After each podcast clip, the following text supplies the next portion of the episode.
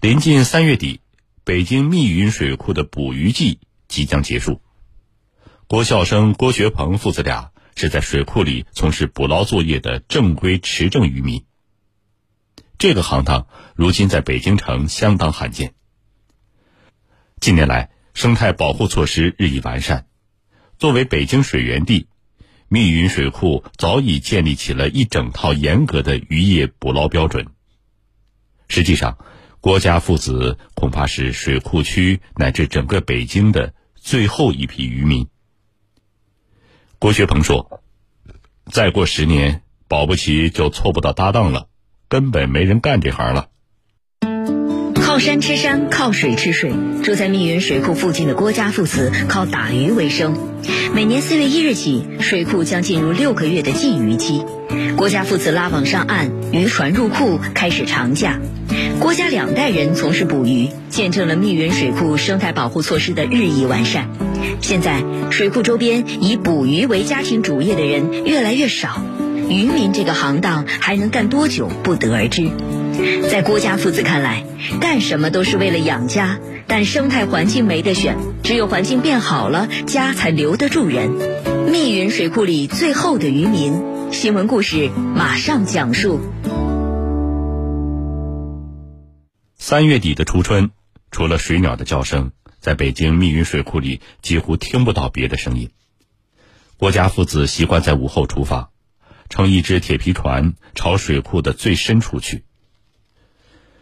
郭家以前不是捕鱼的，水库建成之前，世代以种果树和粮食为主。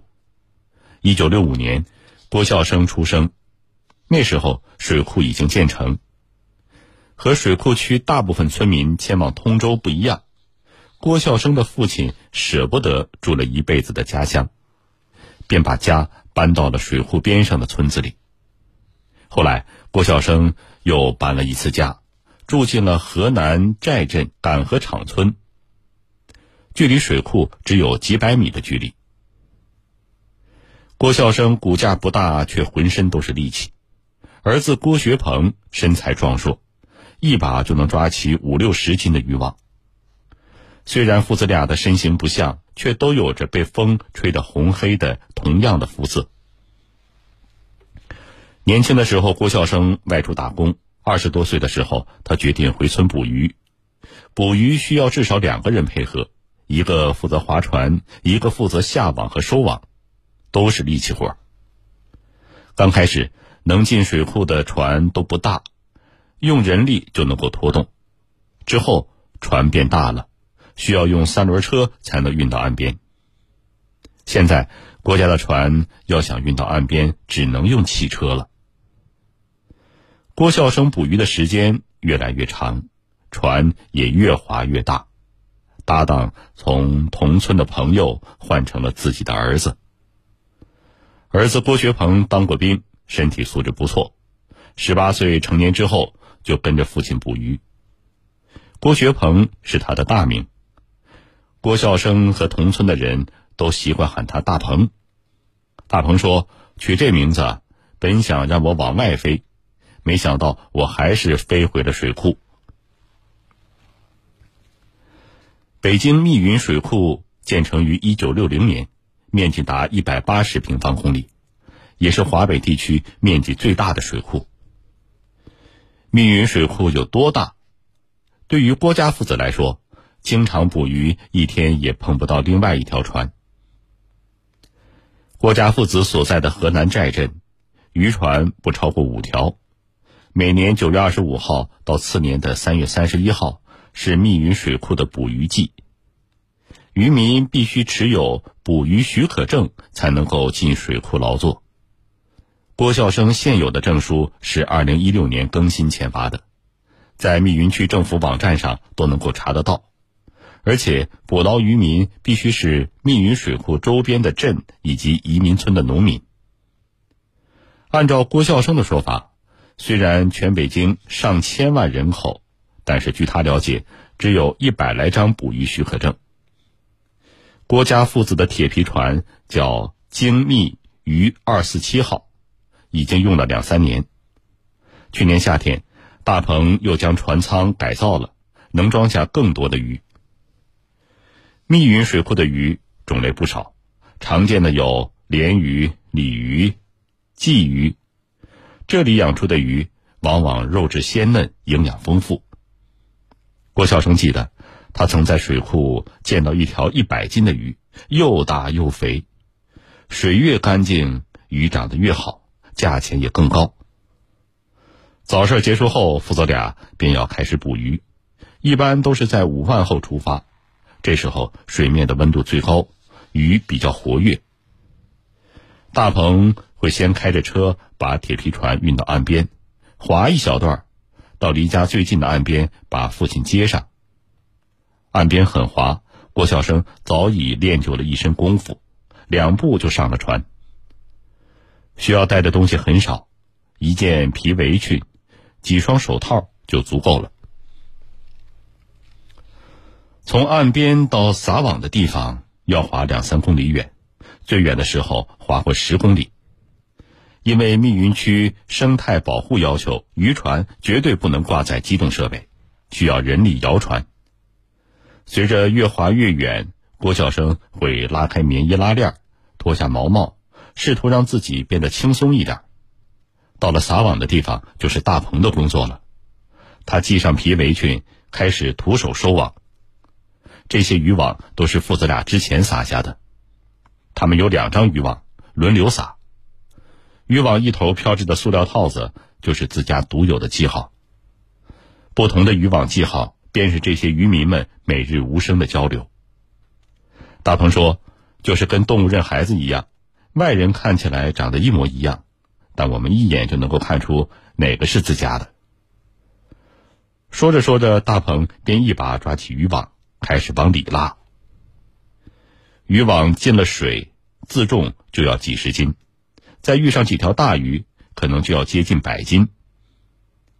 大鹏的手臂紧实粗壮，有时渔网挂着一整棵枯树，他都能拉上来。郭家的渔网下网的时候没什么规矩，只需要一段一段往下放，即使碰到未开化的冰面，也可以直接盖上。渔网能沉下去，在这点上，郭孝生总是比儿子更谨慎一些。铁皮船驶过薄薄的冰面，他会左右摇晃船身，依靠惯性将船底的冰面击碎。不过一网下去，谁也不知道收获的将是惊喜还是失望。拉上来的渔网除了枯木，空空如也，这也是常有的事儿。大鹏说：“干我们这行，这种情况习惯就好。一千多米的渔网拉起来，通常能收获五六十斤的鱼，碰到几条大的胖头鱼，就算是丰收了。习惯就好，成了水库里的捕鱼人最常挂在口头上的话。下午一点钟出发，晚上回来小睡一会儿，早晨六点半，父子俩就要出摊卖鱼，折算下来。”捕鱼季的每天，他们只能睡四五个小时的觉。回到家，往往带着一身的疲惫，倒头就睡。今年短暂的捕鱼季里，郭家父子也没敢休息，休息一天就少一天的收入。靠山吃山，靠水吃水。住在密云水库附近的郭家父子靠打鱼为生。每年四月一日起，水库将进入六个月的禁渔期。郭家父子拉网上岸，渔船入库，开始长假。郭家两代人从事捕鱼，见证了密云水库生态保护措施的日益完善。现在，水库周边以捕鱼为家庭主业的人越来越少，渔民这个行当还能干多久，不得而知。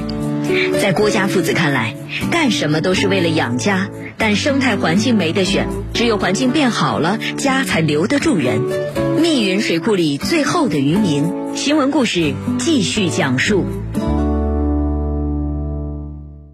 按照习惯，郭家父子会把鱼摆在村外的桥头上卖。和别家男人捕鱼、女人卖鱼的分工不同，郭家母亲还有一份巡山护林员的工作。父子需要自己出摊儿。早晨六点半，两人用一辆小卡车将前一天收获的鱼运到桥头，再从公路对面的人家打来清水，倒在装着活鱼的大塑料盆里。父子二人总是桥头摊位来的最早的一家，摆着两个小板凳。郭孝生点上一支烟，等着过路的客人。工作日人少一点，周末人多一些，多是从城里来附近景区游玩的，走的时候就捎上几条新鲜的水库鱼。每年刚刚开鱼的九月底到十月初是父子俩最开心的时候，这个时间段的鱼多且肥，经过一个夏天的活动，肉质肉质最好，又恰逢十一国庆黄金周，来旅游的人多，鱼能卖出更好的价钱。这两年因为疫情，流动的客人少了很多，依靠一些老顾客，生意还勉强说得过去。一年下来，两人能挣十万块钱。之前的老顾客是来郭晓生家里买鱼，现在可以直接从网上订购。大鹏会在社交平台上发布捕鱼的收获，然后开着车一单一单的把鱼送上门。今年冬天不那么好过，大鹏没办法到处送鱼了，物流快递运费比鱼价格还高，实在卖不出去就自己吃。大鹏本来住在城里，年轻时就结了婚，有两个孩子。捕鱼季比较忙，他就搬回到赶河场村住。父子二人撑起两个家庭一年的花销。大鹏说：“有鱼的时候累，但没鱼的时候更累。”捕鱼季之外，大鹏还会干点杂活，建筑、装修、电工，他都干过。但是每年的捕鱼季，大鹏会准时的回到密云水库。他解释说，是习惯，也是因为割舍不下。大鹏的同龄人都有固定的收入和工作时间，就他还守在密云水库旁。他说，还在捕鱼的人里，自己属于最年轻的了，再往下数肯定是没有了。等我爸退休了，我再去找一个搭伙的继续干。能干几年就干几年，但我孩子肯定不能做这个了。郭家父子到桥头卖鱼的时候，郭孝生的妻子就穿着护林员的工作背心儿到山上去巡逻。等到晚归的父子回家，他就烧几条当天收获的小鱼儿，个头大的和品种稀奇的要留着卖个好价钱。父子俩当天卖不掉的鱼，就会放回家里。在院子里的大塑料盆里养着，插上电动制氧机。大鹏说：“家里不比城里，很安静，静到能听到制氧机咕噜咕噜冒泡的声音。